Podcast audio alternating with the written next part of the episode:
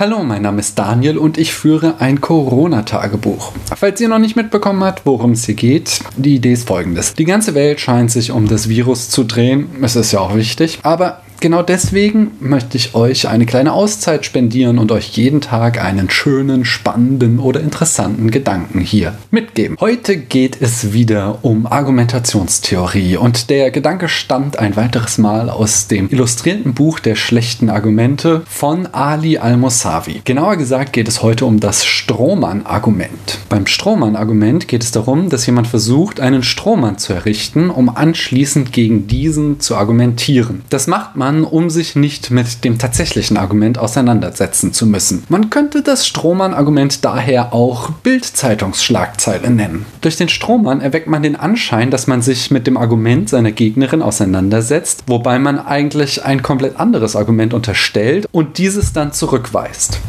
Das Wort Strohmann geht übrigens auf das römische Ritual der Argai zurück, bei dem an den Iden des Mais eine Strohpuppe in den Tiber geworfen wurde.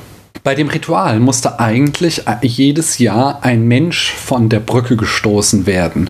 Um nicht wirklich ein Menschenopfer zu vollziehen, warf man dann eine aus Binsen geflochtene Figur anstelle eines Menschen ins Wasser. Das Strohmann-Argument ist perfide. Da ist die tatsächliche Auseinandersetzung mit der Gegenposition fingiert. Es scheint also eine Debatte stattzufinden. In Wirklichkeit wird aber gar nicht auf das Gesagte der Diskutantin eingegangen. Um einen Strohmann zu errichten, werden oft Fehldarstellungen, falsches Zitieren, Missdeutungen oder Vereinfachungen genutzt. Ein paar Beispiele habe ich euch auch mitgebracht. Als die Grünen vor ein paar Jahren vorschlugen, einmal in der Woche in Kantinen einen Veggie Day einzuführen, titelte die Bild-Zeitung, die Grünen wollen uns das Fleisch verbieten. Das ist ein klarer Strohmann, damit man sich nicht mit dem eigentlichen Argument auseinandersetzen muss, wie positiv sich schon ein einziger fleischloser Tag auf das Klima auswirken würde. Ein zweites Beispiel. Als Baden-Württemberg 2014 den Lehrplan für Sexualkunde überarbeitete und dort auch über Homosexualität und sexuelle Diskriminierung aufgeklärt werden sollte, gab es eine Petition dagegen. Diese forderte, auf eine pädagogische, moralische und ideologische Umerziehung an der allgemeinbildenden Schule zu verzichten. Statt sich also mit dem Argument auseinanderzusetzen,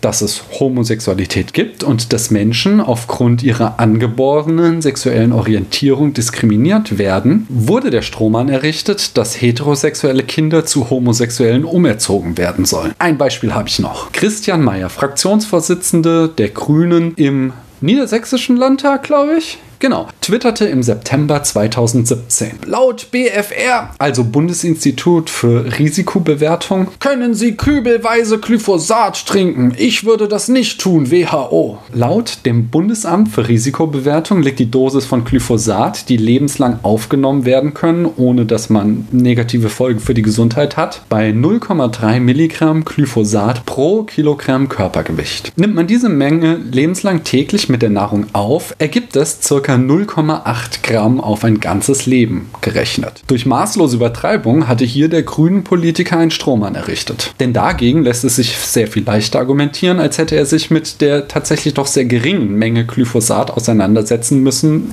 die ein Mensch im Laufe seines Lebens zu sich nimmt. Wie ihr an den Beispielen seht, sind Strohmänner in öffentlichen und politischen Diskussionen sehr beliebt. Achtet doch mal bei einer Talkshow oder einem Politikerinterview darauf, wann ein Politiker die Frage seines Gegenübers umformuliert und ob diese Umformulierung dann immer noch das gleiche aussagt oder ob hier vielleicht ein Strohmann errichtet wurde. Ich danke euch, dass ihr mir eure Zeit geschenkt habt.